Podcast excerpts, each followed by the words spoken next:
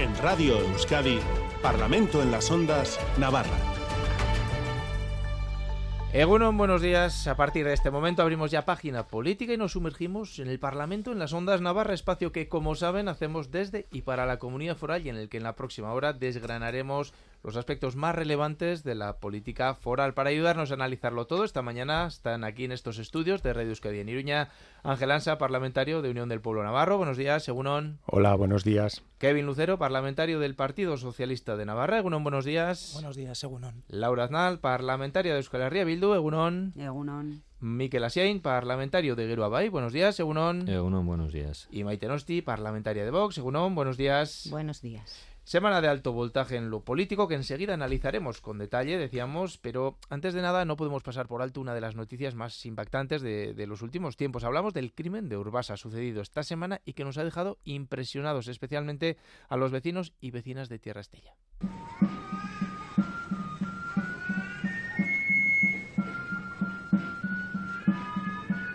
Ha sido terrible. Mucha rabia y de dolor y de pena. No quiero ni pensar cómo estará la madre del niño que ha muerto. Es horroroso. Estamos consternados aquí. Recordamos que un hombre de 54 años se lanzaba al vacío desde el balcón de Pilatos con su hijo de 7 años. La investigación sigue abierta, pero no se descarta que se trate de un caso de violencia vicaria. No sé cómo han seguido esta, esta noticia, Ángel Ansa. Bueno, pues eh, desde luego que un suceso eh, absolutamente terrible, o sea, cosa que yo creo que no tiene ningún tipo eh, de explicación.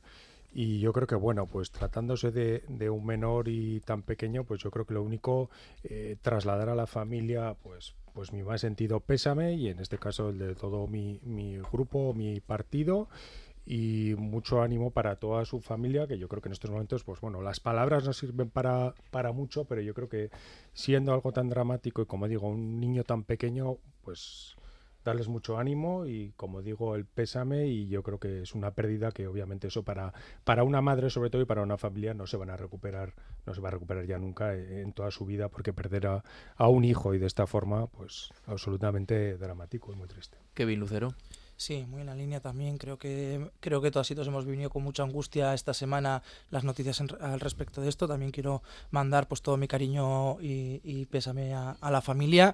Eh, bueno, creo que eso evidencia que queda mucho camino por recorrer en este sentido. Laura Aznal.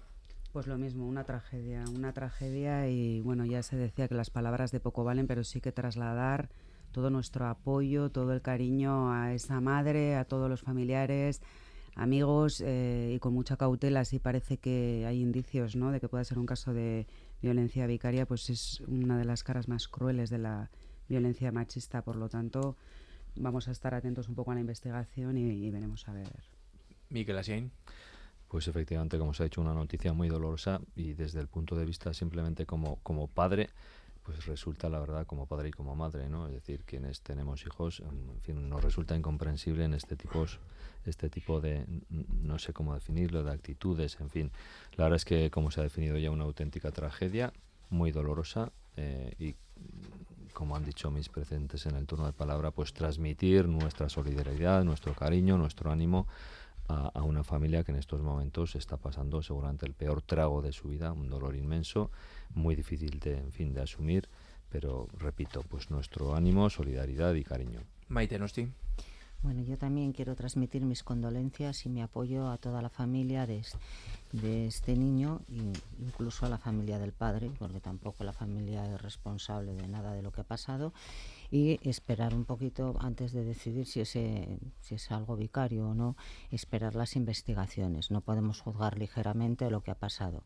Lo que sí le transmito es mis condolencias, como he dicho, a la familia, especialmente a la madre, que en estos momentos lo estará pasando terriblemente mal y que le va a costar muchísimo superarlo, y pedir también que el gobierno pues ponga todos los medios necesarios para, para que pueda pasar este duelo de la mejor menor, de la mejor manera posible. Efectivamente, esa investigación que sigue abierta, investigación de pues la que podríamos decir que sin duda es una de las noticias eh, más tristes, o la más triste sin duda de esta semana y una de las más tristes de los, de los últimos tiempos y todo en una semana en la que, y ahora sí ya pasamos página y nos vamos a sumergir en ese ambiente político que se ha ido caldeando con los acuerdos para la investidura de Pedro Sánchez. Con Maitán Ebujedo en el control técnico, vamos a analizarlo todo con detalle.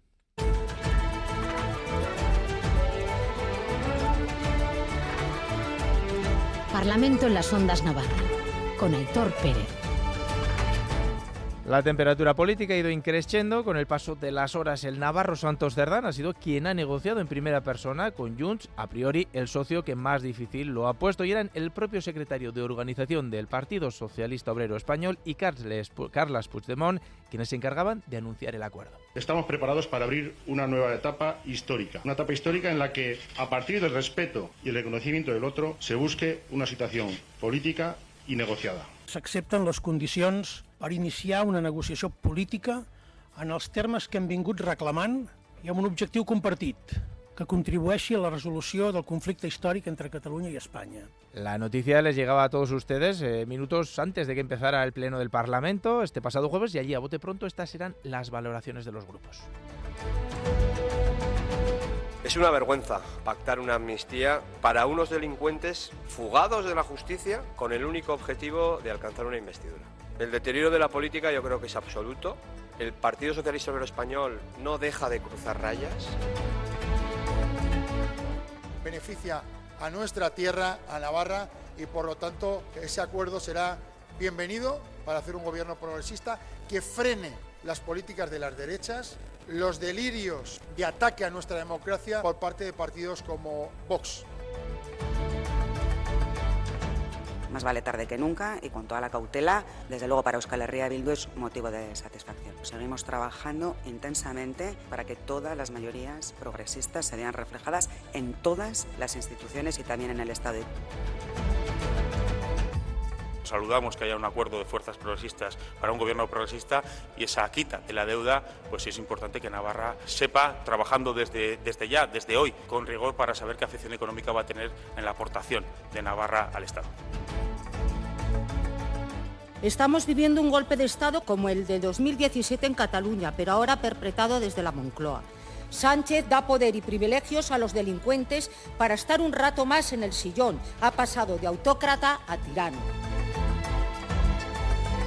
Bueno, pues esto es lo escuchado. Eh, hay mucho que hablar, eh, hay muchas cosas que poner encima de esta mesa. Eh, vamos primero con los contenidos de esos acuerdos. La amnistía, su encaje jurídico y su alcance han sido las claves que han retrasado la firma de ese acuerdo con Junts. Pero además hay otros aspectos, como una mesa de negociación con un relator internacional. Y luego está también el acuerdo con el PNV, que entre otras cosas prevé la transferencia a Navarra de las, las competencias de becas e I de Masi en un plazo de seis meses muchos ingredientes que Ángel Ansa, ¿qué menú nos dejan encima de la mesa? Bueno, como dices, hay muchos, muchos pagos a, muchas personas, a muchos partidos. Desde luego que no sería la primera vez que, el señor Sánchez incumple eh, muchos de los acuerdos que ha firmado. Desde luego, la valoración global para nosotros, bueno, pues este pacto o estos pactos en global nos parece una vergüenza, nos parece sobre todo eh, la disolución del Estado de Derecho y, el final de la separación de, poderes. Es decir, eh, se incluye ahí, por ejemplo, esto del Laufer, que es ahora que poco menos que el Congreso va a poder decidir según las mayorías políticas, saltándose la justicia. Es decir, al final se están cogiendo aquí caminos de, bueno, de un sistema, ya no sé si calificarlo, de totalitario o hacia dónde estamos yendo. Y desde luego que hablar de un supuesto gobierno progresista cuando ahora la gobernabilidad de España va a depender de un prófugo de la justicia que escapó de España en el maletero de un coche y cuando además estás pactando con la ultraderecha catalana, la burguesía catalana, que a mí nadie me diga que Junts es un partido progresista o, por ejemplo, el PNV que la semana pasada estaba reclamando que se rebajase el impuesto a las grandes energéticas y a las bancas y a la banca, a Iberdrola, al BBVA, es decir, eh, aquí les gusta mucho ponerse la etiqueta de progresistas cuando hay, unos actores metidos que de progresistas eh, no tienen nada. Como mucho nosotros, eh, como digo, es una, nos parece una una auténtica vergüenza. El Partido Socialista, cuando se presentó a las elecciones, desde luego que se encargó de negar por activa y por pasiva que fuese a haber una amnistía, que fuese a haber un referéndum, ahora ha pactado con Junts una amnistía que no sabemos hasta dónde va hasta dónde va a llegar. Desde luego si luego en esa amnistía se incluye, por ejemplo, o un indulto o un perdón a una persona condenada por corrupción como Laura Borrás o a un señor que está investigado por narcotráfico, si eso también es progresismo, pues que, que nos digan lo que es eso. Kevin Lucero, desde las filas del PSN, ¿cómo valoran estos acuerdos? Bueno, pues con mucha ilusión y con muchas ganas de que se conforme ya en este país un gobierno progresista, que es lo que le hace falta para superar este periodo de, ¿no? de inacción por, culpa de tener un gobierno en funciones. Creo que la valoración general es que eh, se está haciendo política con mayúsculas. Evidentemente eh, nos separa una distancia muy grande con partidos como Junts o con Esquerra Republicana, pero es que el valor precisamente de la política es que actores con posicionamientos políticos muy, muy, muy diferentes y que pueden estar tan alejados como es el caso del Partido Socialista y Junts per Cataluña, pues sean capaces de llegar a un acuerdo para conformar en este país un gobierno progresista que siga avanzando en la transformación que inició Pedro Sánchez de este país hace cinco años. Yo quiero recordar que aquí lo importante no es votar a un presidente del gobierno, sino que se sigan aprobando medidas como la subida del salario mínimo interprofesional, que se sigan aprobando medidas como las ayudas al alquiler, que bueno, en este caso en Navarra eh, eh, no tal, pero bueno, que ese tipo de medidas, ¿no? La reforma laboral, la, aumento de las pensiones, eso es lo que importa y eso es lo que le importa a la gente en la calle, ¿no? Que su bolsillo, que su situación pues se mejore y eso es en lo que trabaja el Partido Socialista y por supuesto con actores políticos diferentes, porque es que si, si todos pensáramos lo mismo, pues seguramente estaríamos enmarcados en el mismo partido. Esto es política, tenemos que acordar con gente que no piensa como nosotros, pero lo importante es la traslación que eso tiene a la gente que es eh, pues un gobierno progresista que apoya a la ciudadanía y que pretende sacarle de pues bueno de todas las crisis y situaciones tan desiguales que vivimos los españoles. Laura Aznal. Nosotras estamos satisfechas eh, porque por fin se va a dar un escenario que es el que hemos venido defendiendo desde la misma noche electoral del 23 de julio. Estamos satisfechas también porque eh, guste o no guste a determinadas fuerzas, las fuerzas soberanistas e independentistas, vamos a ser protagonistas de la conformación del nuevo gobierno. Y estamos satisfechas también porque se pone encima de la mesa que el diálogo y la negociación son las únicas armas válidas para hacer frente a cualquier conflicto político. Un conflicto político eh, que no tuvo que eh, judicializarse en su día ni penalizarse en su día. Y es verdad que hay otras fuerzas políticas que son más amigas de otro tipo de amnistías, como las fiscales, como las de los corruptos, como la amnistía del año 77, por medio de la cual eh, todos los delitos de la dictadura quedaron impunes. Entonces creo que se abre un periodo muy importante, una cosa va a ser la investidura, otra cosa va a ser la legislatura que se abre. Ya hemos analizado el acuerdo de Junts eh, con el PSOE y sí que vemos que se puede establecer un camino para la negociación y el diálogo, pero hay importantes desacuerdos también que veremos a ver a lo largo de la legislatura cómo se gestionan. Miquel Asien, ¿cómo lo ven desde Geroabay? Desde luego que satisfacción también, como han dicho algunos, no todos de mis predecesores, diré, o la mayoría de los que estamos aquí presentes y la mayoría de la sociedad eh, del Estado, bueno, estamos deseando que se llegasen a acuerdos que creo que son acuerdos positivos para el Estado y por lo tanto que repercutirán también positivamente desde luego en nuestra comunidad. Tú has hablado de ingredientes, otros han hablado de pagos, en fin, en toda negociación, lógicamente, unos ponen unas cuestiones encima de la mesa y otros ponen otras. Unos reclaman una serie de competencias, como es en el caso, en este caso, de Navarra, en lo que, en lo que nos atañe a nosotros, y lógicamente entendemos que hay que aprovechar, entiéndase entre comillas, es aprovechar, bueno, pues para reclamar, por ejemplo, competencias que todavía no tenemos, que deberían haber llegado hace muchísimo tiempo quizás en tiempos en los que gobernaba, por ejemplo, UPN y gobernaba, gobernaba aquí UPN y gobernaba el Partido Popular en Madrid. Esas competencias no llegaron y se están reclamando. Parece ser por acuerdos habidos entre los firmantes ahí no está Guero Abay, sí que está uno de los socios de Guero Abay, que es el PNV, ha firmado un acuerdo con Pedro Sánchez en el que, bueno, pues lógicamente han puesto en la mesa una serie de cuestiones, algunas de las cuales atañen a Navarra, competencias pendientes, como tú bien has comentado, y la I de más las becas y otras referentes, por ejemplo, al ámbito laboral, con la prevalencia de convenios territoriales sobre los, estatales, o el que la tasa de reposición que afecta, en este caso, a trabajadores de las instituciones de la Administración Pública de Navarra, se negocien en la comisión del convenio. Cuestiones, por tanto, positivas para nuestra tierra. No voy a entrar en valoraciones si un partido es progresista o no, si Junts es progresista o deja de serlo. Ellos han puesto sobre la mesa una serie de cuestiones. UPN, en su caso, puso otra serie de cuestiones, entendemos, con el señor Feijó. Creemos que las puso, más allá de que efectivamente de antemano supieran que no iban a llegar a ningún lado. Y bueno, ellos apostaron, hicieron una apuesta perdedora, en este caso por el señor Feijó, y otros pues han hecho una apuesta ganadora, no solo ganadora, sino desde la convicción de que es lo más positivo para eh, el Estado y su comunidad. Maite Nosti, ¿cómo valoran desde Vox? Bueno, nosotros consideramos que esto ha sido una ilegalidad en toda la regla, que los no es normal, que vamos, ni es normal ni es legal que que un, candidato a la presidencia del gobierno eh, lo que haga es negociar con otro político en una amnistía para que le dé sus votos, los votos de su partido para poder gobernar, que nos ha vendido a todos los españoles porque eh, el señor Puigdemont es un delincuente de los más corruptos de los que tenemos eh, en la historia y que venderse a independentistas que quieren romper España pues no parece lo más procedente.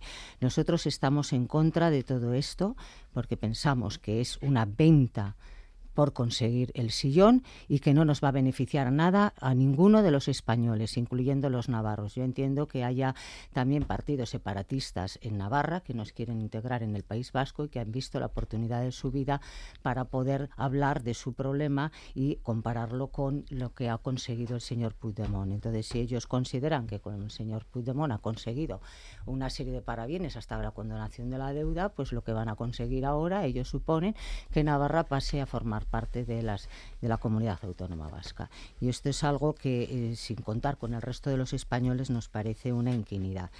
Y por otra parte, es decir, que van a pedirlo, porque van a pedir la, la, independencia de Cataluña y que voten solamente los que están allí, vamos, es que eh, Cataluña es España, tendremos que votar todos los españoles, pero todas estas cosas se las va a ir saltando el señor Sánchez poquito a poco.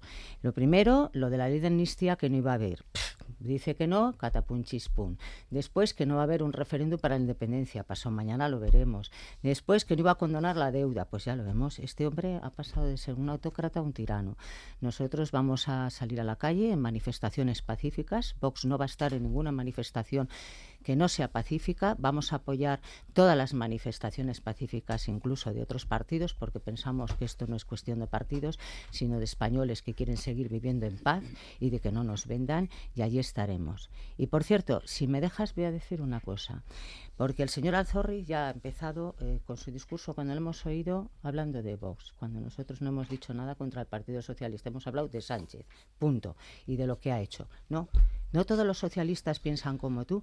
Kevin, porque vosotros hicisteis un referéndum aquí en Pamplona para ver si apoyabais a, o una consulta, perdón, para ver si apoyabais al Partido Socialista y votaron el 56% de vuestros afiliados, que no llegan a mil. ¿Qué pasa? ¿Que solamente gobierna para los afiliados el señor Sánchez? Por alusiones, Kevin Lucero. el presidente gobierna para toda España y desde pues luego que, nuestro, que, nuestro, secretario general Pedro Sánchez eh, es la voz del Partido Socialista Obrero Español. Usted se mete con el Partido Socialista y me hace mucha gracia que diga que están llamando a, a manifestaciones pacíficas cuando está su líder, Santiago Abascal, llamando a la rebelión, llamando a la Policía Nacional a que desobedezca las órdenes de sus superiores. Si eso es manifestarse pacíficamente, ya me gustaría, hablen con sus compañeros jóvenes de revuelta, eh, dígales que no, que no, que no provoquen lo que provocan en nuestras sedes. Eso sí que sería. A mí me parece que está usted teniendo un discurso muy peligroso, que está tensionando, que está crispando, y creo que la sociedad española no les acompaña. Estamos en un momento de, diálogo, de acuerdos, y creo que eso es mucho más importante que, que todo lo que está diciendo usted. Afortunadamente, nuestra constitución es mucho más fuerte de lo que a ustedes les gustaría. Afortunadamente tenemos una constitución que ustedes no cumplen. Mire, el otro día yo estaba en la manifestación enfrente de su sede y yo no vi a nadie que agrediera su sede. Yo estaba en primera fila. No será el caso de Pamplona, pero estamos viendo como a lo ¿Eh? largo y ancho de toda España en Madrid fue un periodista del país, un periodista del país junto con un afiliado suyo a gritar y intentar reventar la manifestación. Además, ustedes no creo que puedan hablar de eso porque todas las manifestaciones que han, que han hecho ustedes siempre han sido muy violentas, pero en la nuestra no ha habido violencia. No solamente pasa eso, es que también nos han puesto en la diana. La señora consejera de vivienda ha dicho que apela a los inmigrantes para que vayan contra nosotros por racistas. ¿Desde cuándo pueden llamar a nosotros los de racistas? Yo que sepa, no he hecho ningún comentario racista en mi vida, ni me he portado como racista y mis compañeros de voz tampoco. Y eso es ponernos en la diana. Y le digo desde aquí a la consejera de la vivienda que todo aquello que nos suceda a cualquiera de los de vos será responsabilidad suya. En todo caso, los acuerdos se han ido sucediendo en los últimos días. Eh, la investidura llegará la semana que viene. Eh, pero antes de esa votación, también queremos ver eh, qué consecuencias pueden tener estos acuerdos en la comunidad foral, porque los tendrán. Uno de los acuerdos, en este caso con RC, con Esquerra República de Cataluña, habla de la condonación de 15.000 millones de euros de deuda a Cataluña, algo que aumentaría la deuda del Estado y como consecuencia la aportación de Navarra al Estado a través del convenio, bueno, podría verse aumentada. es una de las consecuencias. Hay más, como la posible llegada de, otras de transferencia de competencias. Eh, ¿Son buenos para Navarra estos acuerdos que ha conseguido eh, Pedro Sánchez, Ángel Ansa? Eh, bueno, en cuanto a los acuerdos en sí, yo estaba mirando, por ejemplo, el otro día, eh, desde luego que el acuerdo con Junts al final se reduce a, la amnistía y a la celebración del referéndum. Aquí no habla nada de mejorar las condiciones eh, de la vida a la gente, ¿no? Porque aquí se nos quiere vender, estos acuerdos son para mejorar la convivencia en Cataluña. Yo primero pienso en los ciudadanos no independentistas de Cataluña, la sensación que tienen que tener con ese gobierno que solo piensa en los independentistas, la sensación de abandono que tiene que haber para los ciudadanos de Cataluña, ya no solo por parte del gobierno catalán, sino por parte del gobierno de España, que se centra únicamente en pactar con estos partidos independentistas, cuando están hablando o estamos viendo como hay eh, muchos ciudadanos en España descontentos, hay muchos ciudadanos que se sienten engañados. Yo he dicho antes, el Partido Socialista, incluso un día antes de las elecciones, el señor Sánchez negaba que fuese a haber una amnistía. Eh, la señora ministra de Hacienda eh, Montoro eh, dijo que no iba a haber condonación de deuda para Cataluña y a los cuatro días conocimos el acuerdo con RC. Es decir, yo tengo que decir lo que se ha comentado. A mí me parece bien y, yo animo a la gente que esté descontenta a que pueda manifestarse pacíficamente. Yo quiero reiterar que UPN ya manifestó siempre la condena de los insultos, los actos violentos y el acoso a la sede de los partidos, porque nosotros lo hemos sufrido durante muchos años en Navarra y seguimos sufriendo insultos y acosos en nuestra sede. Yo he, puesto muchos ejemplos, pero me basta con recordar lo que pasa todos los 7 de julio en la calle Curia con los cargos de UPN que nos tenemos que eh, tragar el UPN Camporá y el UPN Fascistas una absoluta normalización. Es decir, aquí nos venden de la convivencia cuando tenemos en Pamplona y en Navarra casos, en este caso yo hablo de lo que ha sufrido y sigue sufriendo UPN. Por tanto, esa condena vaya por delante, pero lo que no se le puede hacer es cortar a la ciudadanía el derecho a manifestarse pacíficamente, a, demostrar que está en desacuerdo con este tipo de acuerdos. Ha conseguido el señor Sánchez lo que es prácticamente imposible en este país y es que jueces, fiscales, abogados del Estado, inspectores de Hacienda se estén posicionando de manera conjunta contra este tipo de acuerdo porque, eh, ya he dicho antes, supone la ruptura del Estado de Derecho y, y, absolutamente la anulación de la separación de poderes. Y como has dicho, esos acuerdos Consecuencias para Navarra nos preocupa mucho la deuda. El otro día la señora Valdemoros, mi compañera Valdemoros, planteó al Consejo de Economía de Hacienda que reclame esa transferencia de 550 millones que sería esa, esa cantidad, ese porcentaje de la deuda de Navarra eh, se habla aquí el acuerdo del PNV, cosas para Navarra. Yo no veo que reclamen, por ejemplo, el PNV eh, que el Estado nos transfiera esos 550 millones de la deuda para, para Navarra. Y lo que he dicho siempre también nos preocupa los acuerdos ocultos con Bildu, que le va a dar los votos al señor Sánchez y todavía no sabemos qué ha acordado para Navarra. Laura Andal, por alusiones. Bueno, yo lo que creo es que estamos en un momento político muy interesante, pero que desde luego requiere de altura de miras, eh, que por parte, desde luego, de los líderes del Partido Popular no se está viendo. Sale el señor Aznar arengando a las masas, la señora Ayuso, con esas declaraciones que hace, que provocan unas situaciones que se sabe cómo empiezan, pero no cómo acaban. Me parece totalmente una irresponsabilidad que hace un flaco favor eh, en favor de la convivencia y esos son aquellos, señor Ansa, a los que ustedes estaban dispuestos a facilitarles la gobernabilidad del Estado de forma totalmente incondicional. Eso para empezar. En segundo lugar, los acuerdos alcanzados tanto con Esquerra Republicana como con Junts, eh, pienso que si son buenos para Cataluña, también lo van a ser para Euskal Herria. Y en cuanto a lo que comentábamos de esa quita de la deuda catalana del 20% con las implicaciones que va a tener no solo Cataluña, porque también con el BNG se ha, se ha pactado una quita de en torno al 20% de la deuda. Creo que aquí las posiciones son unánimes en el Parlamento de Navarra porque Navarra no puede salir mal parada de esta situación y estoy plenamente convencida en que se va a trabajar para que esto no sea así. Por otra parte, estas eh, posiciones tan precipitadas de dar cifras exactas del impacto que va a tener esto en las arcas forales cuando no se sabe y cuándo va a ser ese impacto, porque ya se sabe que en el cupo vasco esto va a tener un efecto en el año 2027. Aquí se estima, hay quien dice que dentro de cinco años podremos ver ese impacto que se puede corregir en el marco del convenio y con acuerdos a lo largo de la legislatura. Por eso, repito, una cosa es la investidura y que se ponga en marcha un gobierno y otra cosa es una legislatura para defender los intereses de Navarra. Miquel Eh, bueno, yo haría un inciso referente a, sobre todo al acuerdo entre, entre el Partido Socialista y Junts, porque la verdad es que es muy breve. Algunos apartados son bastante genéricos, pero sí que me parece, en concreto, tiene tres puntos. Uno, el primero se habla de antecedentes, el segundo de una oportunidad histórica, así lo entendemos nosotros, desde luego, y en el tercero se habla ya de los acuerdos que creo que son bastante, bastante, digamos, generales, no, no excesivamente concretos. Pero sí me parece importante ese punto primero de los antecedentes para saber de dónde venimos y en qué situación estamos. Es decir, esto no surge de la nada. Yo creo que es importante recordarlo como se hace ahí muy brevemente, recordar que en el 2006 el pueblo catalán aprobó un nuevo estatuto y, sin embargo, eh, el Partido Popular plantea un recurso al mismo y el 2010 eh, bueno, pues eh, mediante una sentencia del, del, Tribunal Constitucional se hace mm, lo que popularmente se denominó el cepillado de aquel estatuto. Con lo cual, es decir, ni lo aprobado por el, por el pueblo catalán ni lo aprobado por el Parlamento catalán pudo llevarse a la práctica. Y de aquellos lodos estos barros. Es decir, desde entonces, bueno, pues empieza a fervescer una, una, sensación de malestar en el pueblo catalán porque no se ha aceptado lo que ellos mismos habían determinado dentro de la legalidad y refrendado por eh, Parlamento, Cortes, etcétera, y bueno, pues llevó a la situación que lleva el 2017, al referéndum, previamente con una consulta también en el 2014, etcétera.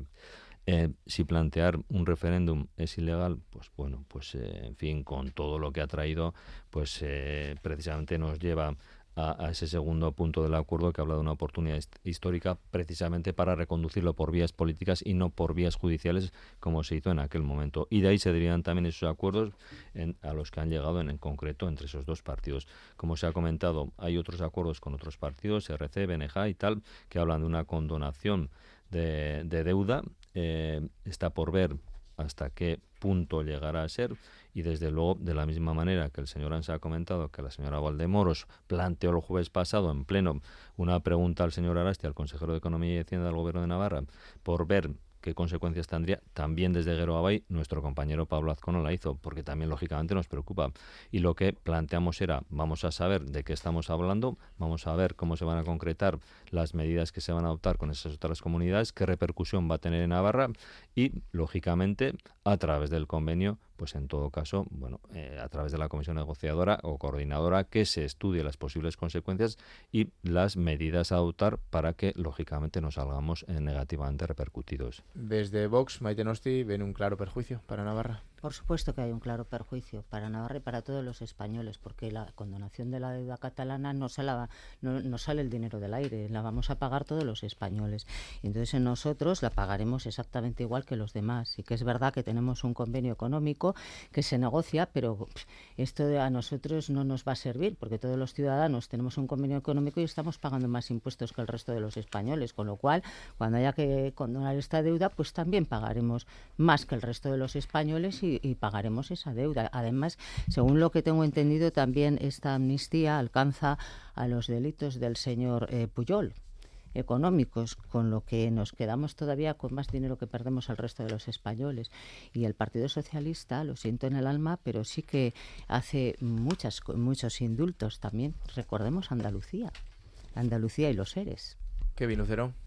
Bueno, yo creo que este acuerdo es bueno para Navarra porque es bueno para, para España. Sí que me quería detener en una cosa del acuerdo con Junts que me parece muy importante, que es que este acuerdo materializa la renuncia a la unilateralidad por parte de Junts per Cataluña. Yo quiero recordar que venimos eh, de una Cataluña en 2017 donde se quemaban contenedores, se cortaban calles, se cortaban vías de tren, eh, vamos, eh, un, conflicto social muy importante con manifestaciones y movilizaciones muy duras, una crisis política muy intensa y que todo esto se ha venido corrigiendo desde que en, España hay un gobierno socialista que da prioridad al diálogo al diálogo, al acuerdo, por supuesto que nos separa mucho con Junts per Cataluña, pero es que lo que nosotros queremos, lo que el socialismo quiere es eh, eh, conseguir que Cataluña se sienta plenamente integrada en este proyecto colectivo que es España. Eso es en lo que trabaja el Partido Socialista y, es eh, en, lo, que se se traduce en, en, este acuerdo con, con Junts per. Y luego, con respecto a la deuda, me hace mucha gracia que hablemos solo de la deuda catalana. Yo quiero recordar que el acuerdo con Esquerra es aplicable a todas las comunidades de régimen común, que esto no es una cesión únicamente a los catalanes, es una cuestión que se ha pactado evidentemente con Esquerra Republicana, pero que va a beneficiar a todas las comunidades autónomas de régimen común. Por supuesto, eh, tocará a Navarra desde el gobierno de Navarra, y estoy seguro de que el gobierno ya está eh, pensando en esta cuestión, eh, cómo que apañar con el Estado en esa relación bilateral que tenemos Navarra-Estado eh, para que no suponga un detrimento eh, para nuestro convenio. Pero bueno, que esto no es una cesión a los catalanes, esto es una medida que será eh, aplicada a todas las comunidades y que evidentemente pues Navarra tendrá que analizar dentro de su relación especial con el Estado en, esta materia cómo se, se, solventa esta situación. y luego, creo que, estamos perdiendo un poco ¿no? Eh, eh, el contexto hablando de, la amnistía con mucha ligereza. Yo creo que todavía no tenemos un texto que poder analizar. Creo que es importante esperar a ver qué es lo que aprueban las Cortes españolas, porque a mí me hace mucha gracia cuando se habla de el no encaje constitucional, el no encaje legal o a quién va a afectar esta ley de amnistía, cuando no lo sabemos. Creo que es importante esperar a conocer el detalle de la ley de amnistía para poder hablarlo y la constitucionalidad o no de esa norma solo la determinará el Tribunal Constitucional. Bueno, lo que es cierto, y más allá de opiniones sobre los acuerdos, es que el ambiente en la calle se está caldeando.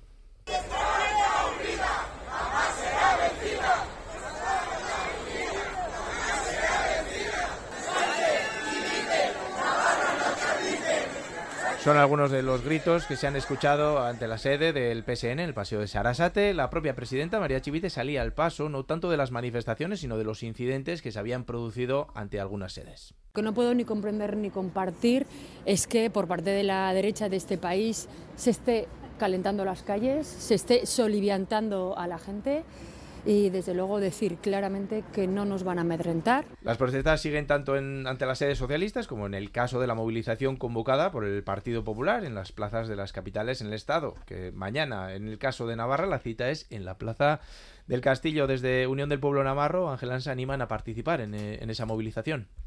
Sí, yo como he dicho, desde luego que soy el primero que, que anima a los ciudadanos a, a participar y, a manifestarse de, de manera absolutamente eh, pacífica y de forma cívica, que yo creo que es un derecho eh, que tienen todos los ciudadanos eh, a hacer. Yo he dicho bien claro esa condena de, de, insultos, de actos violentos de las sedes de los partidos. De hecho, nosotros el jueves pasado, antes del Pleno, apoyamos la declaración que el Partido Socialista había presentado en esta línea. No tenemos ningún problema en condenar algo que nosotros mismos hemos, hemos sufrido. Pero es que yo quiero recordar también eh, esta doble vara de, medir de algunos partidos que dicen, no, es que la derecha que está calentando las calles, vamos a ver, mire, yo tengo por aquí, por ejemplo, una moción aprobada en el Pleno del Parlamento de Navarra en noviembre del 2014, firmada por Bildu, por el Partido Socialista, Izquierda Izquierda, diciendo el, el Gobierno de Navarra eh, reprueba la actuación de la delegación del Gobierno en toda la política relativa a la merma de libertades civiles, como son la libertad de expresión y, y de manifestación.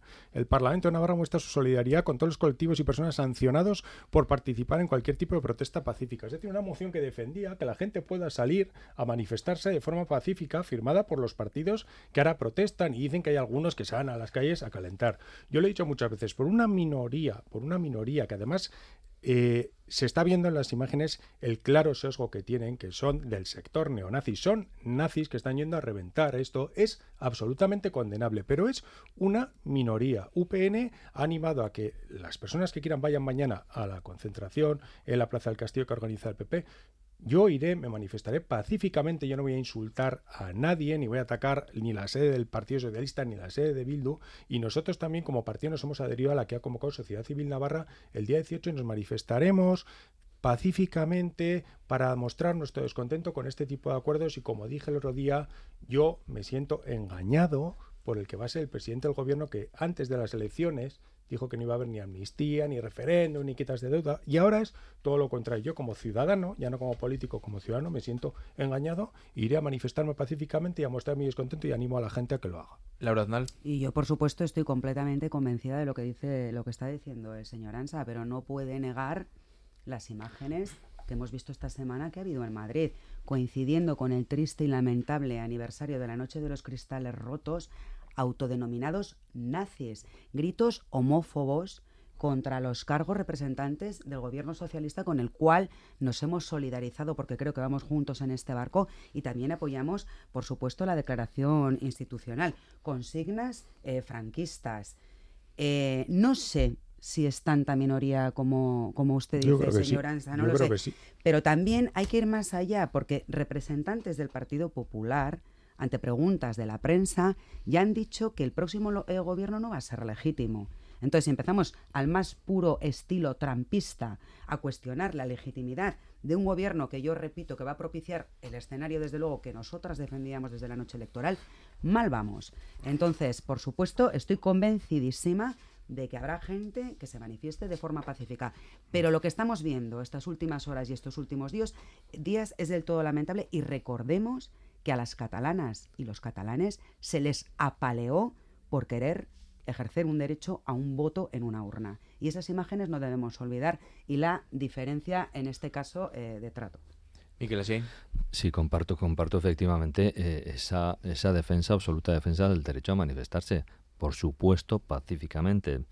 Pero, mm, bueno, podemos preguntarnos o podemos recordar cuántas veces desde el año 2018, es decir, desde el momento en que se presenta la moción de censura al señor Rajoy, al señor Rajoy, las posteriores elecciones, la conformación del nuevo gobierno, que, de, que al nuevo gobierno que desde la derecha se denominaba gobierno Frankenstein, simplemente porque había negociado con diferentes eh, partidos políticos y por primera vez en la historia del Estado español se había conformado un gobierno eh, no solamente monocolor, sino eh, entre varios partidos, ¿no?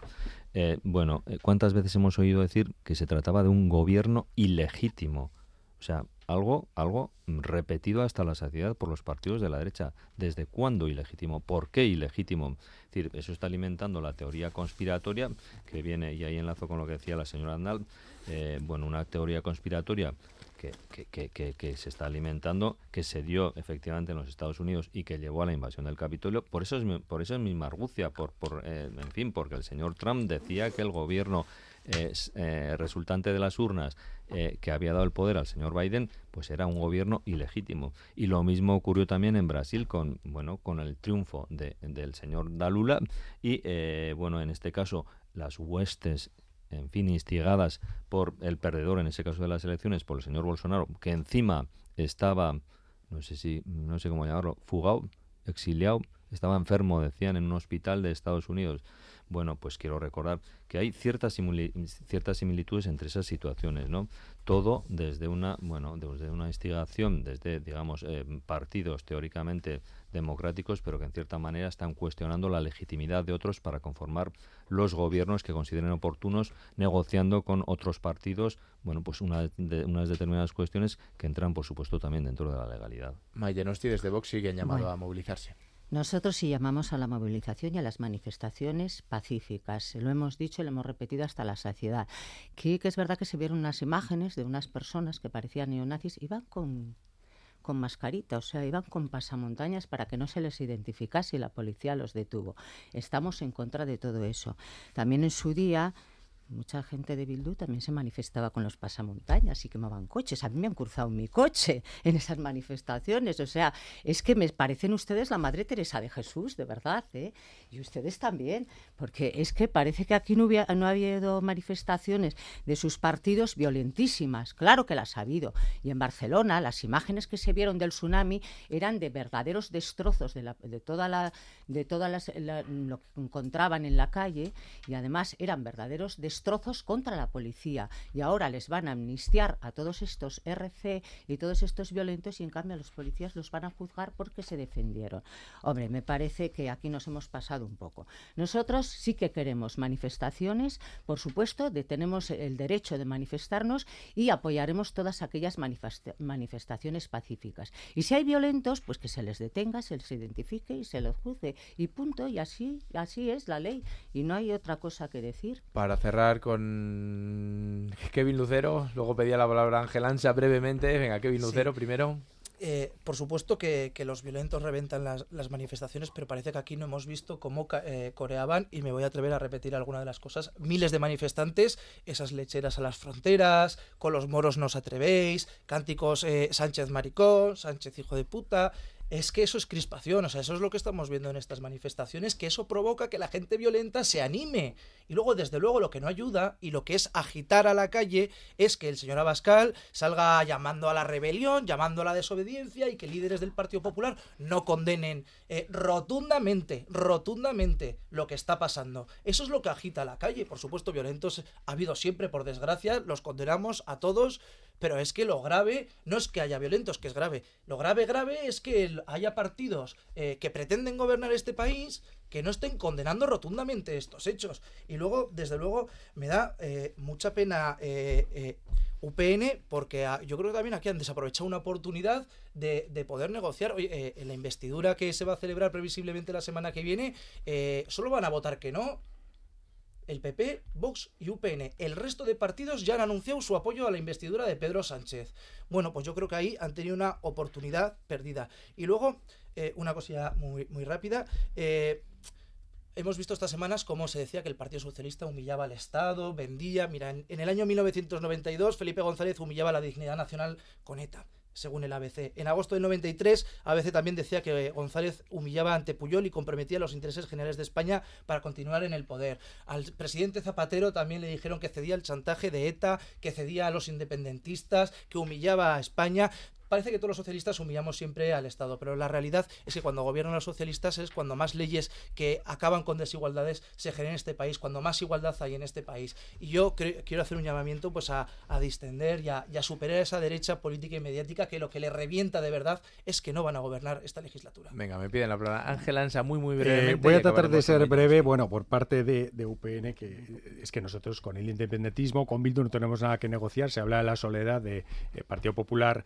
UPN pero quiero recordar que suman 171 escaños de, de 350. No estamos hablando tampoco de una minoría. Por parte de UPN, una cosa es criticar acuerdos que nos resultan más gozosos, pero a nosotros no nos escuchan hablar de gobiernos ilegítimos porque somos los primeros que creemos en el sistema, en la democracia, en el sistema parlamentario que tenemos. Y simplemente por recordar, cuando se aquí, aquí se está hablando del respeto a la democracia, a los acuerdos y a lo de reventar las calles, yo quiero recordar, por ejemplo, cuando Podemos organizó el Rodea al Congreso en la última investidura del señor Rajoy, cómo tuvieron que salir los diputados absolutamente escoltados, agredidos, insultados. Me gustaría saber dónde estaban estos partidos que ahora piden el respeto a la democracia y que en Andalucía eh, cuando fue la investidura del señor Moreno en 2019, la señora Díaz fletó autobuses por parte del PSOE contra esa investidura del señor Sánchez. Es decir, vamos a que repase cada uno donde estaba cuando nos piden respetar la democracia, estas historias, que tenemos historia reciente en España, otros partidos que precisamente no respetaban ni la democracia ni los resultados electorales. Venga, que hay varias peticiones de palabra, muy breve, por favor. Maite yo quería contestarle con lo del señor Abascal. El señor Abascal eh, lo que ha dicho a la policía, porque los dos sindicatos principales de la policía se han puesto a favor de estas manifestaciones, es que no gaseen a las personas mayores, a las familias y a los niños que acudan a las manifestaciones. Porque la única vez que han gaseado, que es en la defensa, o sea, es lo último que se hace, fue en Madrid el otro día. Y en cambio, cuando los del tsunami salieron en Barcelona, no se gaseó y fueron muchísimos más violentos. Esto es lo que quería decir, luego ya seguiré. Laura Aznal, venga, muy breve, por favor. Sí, concluir diciéndole al señor Ansa que nosotras tampoco nunca, jamás eh, querremos tener ningún pacto con ustedes, eso es claro. Recordar que hay fuerzas políticas que se quedan con otro tipo de amnistía como la del 77, por medio de la cual quedaron impunes todos los delitos eh, franquistas, y recordar que las catalanas y los catalanes fueron terriblemente apaleados por querer ir a introducir un voto en una urna.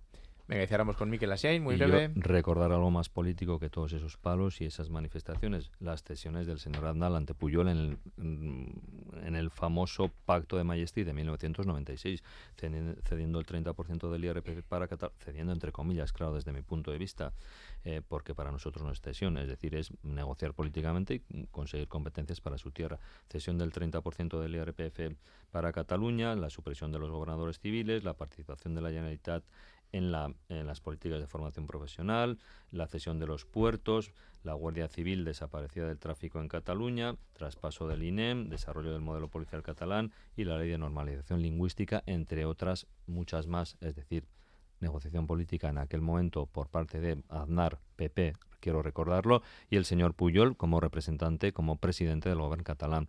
Por tanto, negociaciones políticas las ha habido a lo largo y, y ancho de la historia del Estado desgraciadamente en este momento se están llevando a un punto que nunca antes se había dado. ¿Por qué? Bueno, pues cada cual que saque las conclusiones que quiera, pero que revise, que repase, que recuerde la historia más reciente, porque todo eso se ha dado anteriormente sin la crispación, desde luego, que se está viviendo en estos momentos. Por lo dicho, días de alto voltaje político los que hemos vivido, pero también los que tiene pinta que viviremos en estos próximos días y semanas. En Radio Euskadi, Parlamento en las Ondas, Navarra. Venga, dejamos la política estatal a un lado y volvemos la mirada a Navarra en concreto, y aunque sea brevemente, porque nos hemos alargado mucho mirando a, Madrid, pero sí que tenemos que poner eh, sobre la mesa esas medidas fiscales detalladas por el gobierno de Navarra esta semana. El consejero de Hacienda, José Luis Arasti, ya había puesto sobre la mesa antes la deflactación, pero tras la sesión del gobierno del pasado miércoles, bueno, ya ofrecía detalles. Habla de una deflactación eh, del 7%, un 4%, que sería relativa a este año 2023 y de manera retroactiva, y un 3% eh, eh, más para el año que viene. bueno, Kevin Lucero, el año pasado se rechazó una deflactación este año se le da luz verde de alguna manera. Bueno, eh, ¿qué es lo que ha pasado? ¿Por qué se propone ahora? Bueno, se, rechazó un modelo de deflactación, pero yo quiero recordar que ha habido dos deflactaciones en 2020 y en 2021, la de 2020, por lo tanto, pactada en el año 2019. O sea, esto yo creo que son unas medidas fiscales que lo que vienen es a ayudar al bolsillo de la gente de Navarra, a paliar un poco la terrible aumento del precio de la cesta de, de, la compra y que ponen en el centro, pues bueno, ¿no? unas políticas sociales que vienen a ayudar a la gente a que pues eh, todas estas eh, eh, subidas de precios que estamos viendo por las diferentes consecuencias de numerosas crisis y guerras y que estamos viendo, pues afecten en, la en menor medida a la gente en Navarra. Eh, pero esto, las medidas fiscales no es lo único, ¿no? Yo creo que esto es una, una, cuestión que hay que mirar en su conjunto y hay que mirar el conjunto de políticas que se aprueban tanto en Navarra como en España y, quiero insistir, ¿no? Como la subida del salario mínimo interprofesional, la subida de las pensiones, estos son medidas que vienen a, ayudar a la gente a que, pues bueno, tenga la consecuencia de las crisis que estamos viviendo, pues sean menos adversas para la gente. Mm, desde Euskal Herria Bildu, ¿lo ven con buenos ojos? Bueno, ya se sabe que suele ser un escollo, ¿no? Entre los acuerdos que tenemos con el gobierno de Navarra suele ser más complicado el tema de la fiscalidad. Tenemos un proyecto de ley foral de 113 páginas. Efectivamente se habla de una deflactación que es lineal y la linealidad a Euskal Herria Bildu en principio no le gusta porque pensamos a pesar de que sabemos que el IRPF es progresivo. Es lo que, defendía el consejero Arasti, ¿no? Decía, bueno, ya es progresivo el IRPF. Lo que, lo que ocurre es que la deflactación, si los salarios no suben en la misma medida, es una bajada de impuestos. Entonces creo que va siendo hora ya de abrir el melón del impuesto de sociedades, de lo que pagan las empresas, porque desde luego son las rentas del trabajo las que soportan mayor carga fiscal en, en la recaudación global. Es que el impuesto de sociedades lo, hace, lo hacen un 8% solo. Entonces, entendiendo que la deflactación puede aliviar el bolsillo de la ciudadanía con todo el incremento de precios que está habiendo, creo que van a tener que ser necesarias medidas que de verdad ayuden a quien realmente lo está pasando peor en estos momentos y desde luego estamos eh, totalmente dispuestas a hablar de este tema con el gobierno y a realizar nuestras aportaciones que esperamos eh, se debatan. Maite Nosti. Pues mira, si hacemos, si admitimos lo de la deflactación sí que ayuda un poco, pero al final resulta que nos quedamos con los mismos impuestos elevados. Y el IRPF en Navarra es el más alto de toda España para los navarros con rentas de hasta 20.000 euros. Lo voy a mirar para no confundirme. Son los que más pagan de toda España. Aunque hagas deflactación o dejes de hacerla, resulta que esto no lo, hemos tocado. El tramo entre 30.000 y 45.000, los más segundos que pagan eh, en España. Entonces nosotros pensamos que el dinero donde mejor está es en el bolsillo de los ciudadanos, no en el bolsillo del gobierno. Luego, el impuesto de sociedades es del 28%. En vos proponíamos bajarlo al 24%, no nos van a hacer caso, por supuesto, y así lo equiparábamos a la comunidad autonómica vasca. El impuesto de patrimonio está al 45%, en el régimen común está al 20%, otro impuesto que se puede bajar. El impuesto de sucesiones y donaciones hay que eliminarlo. ¿Cuántas veces vamos a pagar los españoles por algo que heredamos o que dejamos a nuestros hijos? Y luego, por otra parte, claro, bajamos, si queremos bajar los impuestos habrá que bajar el gasto público.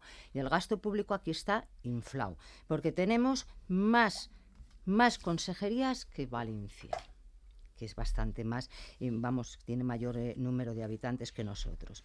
El gobierno de Navarra tiene cuatro consejeros más que el anterior, 12 directores generales más, cuatro jefes de gabinete más, 56 nuevas jefaturas de sección y 207 jefes insubordinados. ¿A quién mandan esos jefes? Eso es una argucia legal para subirle el sueldo a una persona en concreto. Le haces jefe de sección o de lo que sea, ¡pum!, le aumentas el sueldo. Debajo de él, ¿quién hay? Nadie. Y esto lo he visto yo en la medicina, con lo cual, Kevin, no me mires así porque lo he visto. O sea que, así que nosotros aquí tenemos mucho, mucho, mucho en Navarra que, aguantar de, la, de, este gobierno en cuanto a impuestos y, fiscalidad. Y con bajar eh, la deflactación un 7% nos parece estupendo, pero no es suficiente. Desde Gerobay.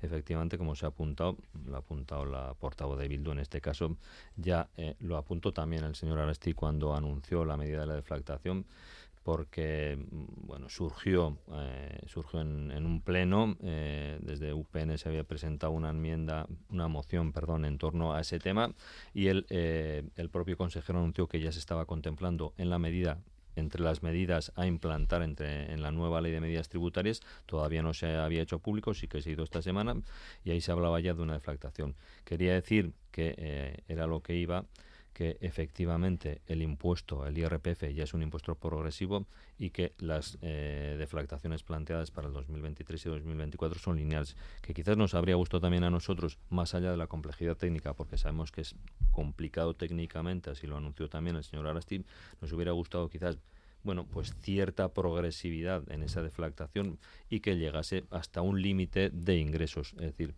eh, en principio está planteada para todo el mundo, con ese 3%, ese 4% para este año y ese 3% para el próximo. Desde luego la saludamos, la saludamos positivamente creo que era un, creemos en Geroabay que era una medida necesaria. Nos congratulamos cuando lo anunció hace unos días y desde luego cuando eh, bueno pues ya se ha visto plasmada en este proyecto ley foral de nuevas medidas tributarias para el próximo ejercicio. Venga, y cerramos con Ángel Ansa que desde UPN ya adelantaba Javier Esparta que bueno que no veían mal la medida. Bueno, se ha habido un partido insistente con el tema de la deflactación, ha sido UPN desde la pasada legislatura y hemos visto también cómo el resto de partidos han rechazado todos y siempre todas las mociones, propuestas que hemos hecho y al final el gobierno pues termina eh, aceptando esta medida que quiere vender como suya en un momento en el que las familias navarras son las que más IRPF pagan de toda España, el impuesto de sociedades es altísimo por encima de todas eh, nuestras comunidades vecinas y desde luego con una inflación absolutamente Estamos hablando que ahora mismo la inflación alrededor de 18 puntos porcentuales, ahí se incluyen eh, no solo el tema de, de los alimentos básicos, está la luz, muchas, el gas, muchas más, muchas más cosas que, que, hay que tener en cuenta. Se habla aquí, claro, en una situación de que los impuestos, pues para, para unos servicios públicos de calidad, es que eso es algo que no está pasando en Navarra desde hace tiempo y basta con ver con el tema de las listas de espera de sanidad o con la atención no presencial que con la excusa del COVID se ha quedado de manera definitiva. Estos no son servicios de calidad, gobierno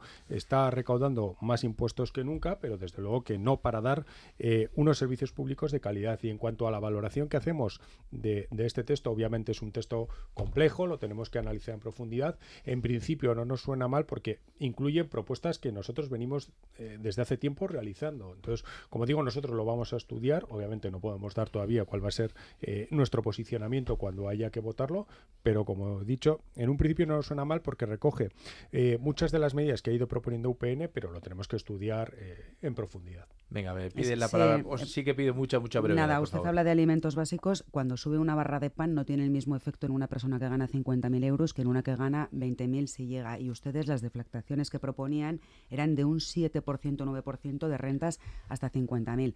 Dos modelos. Nosotros, desde luego, nos vamos a centrar en las personas que más lo necesitan y es donde vamos a seguir trabajando.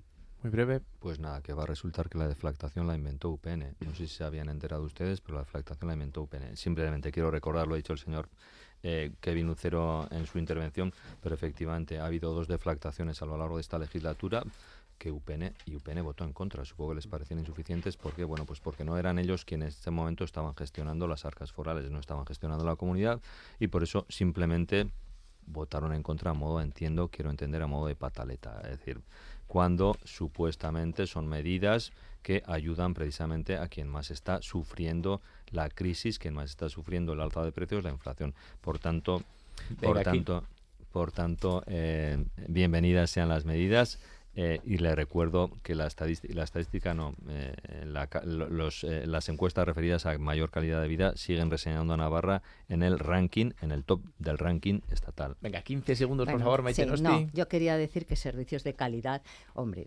tampoco, tampoco exageremos. No hay servicios de calidad comparativamente con los impuestos que, que tenemos. Y si queremos eh, compararnos con otras zonas de España, pues en el país de los ciegos el tuerto es el rey. Pero eso no quiere decir que no sea tuerto. Venga, 15 segundos, Ángel Ansa. UPN no inventó la deflactación, pero obviamente fue el partido que la llevó al Parlamento más de una ocasión y desde luego que cuando hablamos de, pu- de 15, 18 puntos de inflación, presentar una de dos puntos, pues es que es una ayuda ridícula y prácticamente nada. Rentas hasta 50.000, señor Ansa. como lo que hemos propuesto deflac- nosotros. Y hubo que eso otros sí, tipos de ayudas que también votaron en contra. no en esta mesa, pero la deberán negociar en el Parlamento para ser aprobada antes de final de año para que pueda entrar en vigor a partir del próximo 1 de enero. No tenemos tiempo para más, hoy les dejamos con la música de Manolo García que tocará el 24 de febrero en el Navarra Arena y para cuyo concierto ya están a la venta las entradas Ángel Ansa, Kevin Lucero, Laura Aznal, Miquel Asiait y Maite Nosti. Es que ricasco por acercarse hasta estos estudios de Radio Euskadi en Pamplona. Llegan ya las noticias de las 10 y seguido más que palabras, siempre aquí en la sintonía de Radio Euskadi. Disfruten del fin de semana. Asteburu ederra pasa.